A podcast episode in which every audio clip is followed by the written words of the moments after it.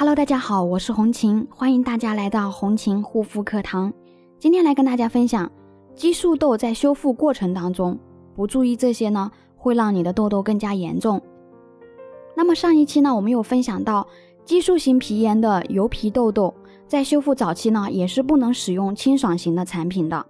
那么为什么啊，在修复早期的时候不能使用非常清爽的产品呢？因为在修复早期的时候，使用非常清爽的产品。面部的话，虽然出油看起来不多，但是呢，它不能完全解决你的问题。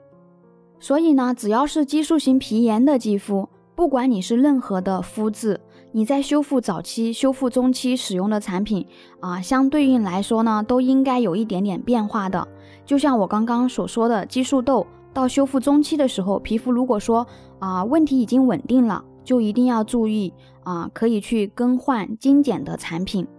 但是到修复期的过程当中呢，有一点是非常关键的啊，就是哪一点呢？就是一定要注意会反跳。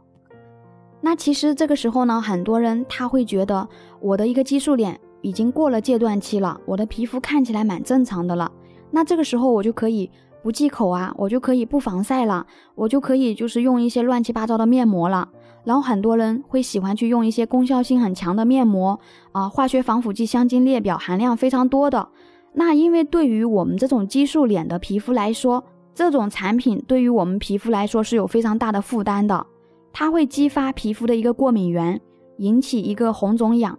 那这个时候呢，皮肤又会进入到一个反跳的阶段。那么反跳阶段呢，其实的话呢，它跟戒断期的一个症状是一样的。也就是红肿痒，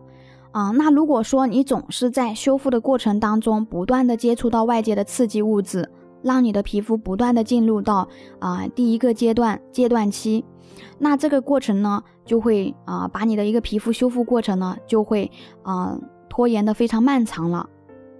这就是为什么很多激素脸说自己的一个皮肤修复了一两年两三年，皮肤还是红肿痒。很简单，因为你在修复期的过程当中，你自己没有注意好，然后呢，一不小心又把自己的一个皮肤做到了戒断期，不断的让皮肤在修复期到呃反跳到戒断期的这一个过程当中重复循环，然后皮肤的话反复的红肿痒流黄水，那总是这样子反复进行的话，就会让我们的一个皮肤变得异常的敏感，而且是一个修复周期会拉长。啊，所以我们在修复期的过程当中呢，不管是修复早期，还是修复中期，还是修复晚期，都一定要记得严格的遵循使用修复的一个过程，还有一定要记得忌口防晒是非常关键的。那么我们的一个修复中期和修复晚期，我们前面有说到三到六个月的时间左右。那过了修复早期，皮肤呢，它慢慢看起来就会有健康肌肤的一个光泽。因为之前激素性皮炎的时候呢，皮肤是没有光泽的，要不然就是惨白的，要不然的话就是非常的暗沉。因为有一些之前有用过铅汞类的，那么皮肤肤色看起来会黑黑的、暗黄暗黄的。如果到了修复中期的话呢，这个时候皮肤的肤色就会啊比较正常，看起来跟正常肌肤的话没有什么太大区别。但相对来说，在使用的产品一定要还是就是，嗯，要注意，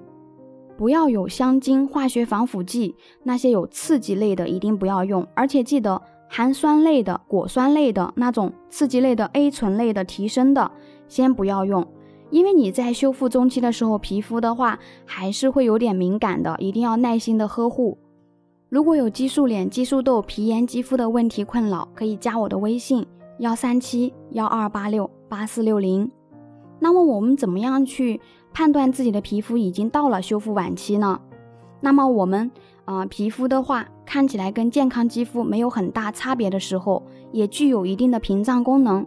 那对于外界的风吹草动也不会特别的敏感。那到了这个时候呢，我们就差不多到了修复晚期啊，就是我们的一个激素脸皮肤的话，进入到第三个阶段了。那么我们下一期再说，啊，激素脸的第三个阶段巩固期，啊，好了，今天的分享就到这里了，感谢大家的收听，我们下一期再见。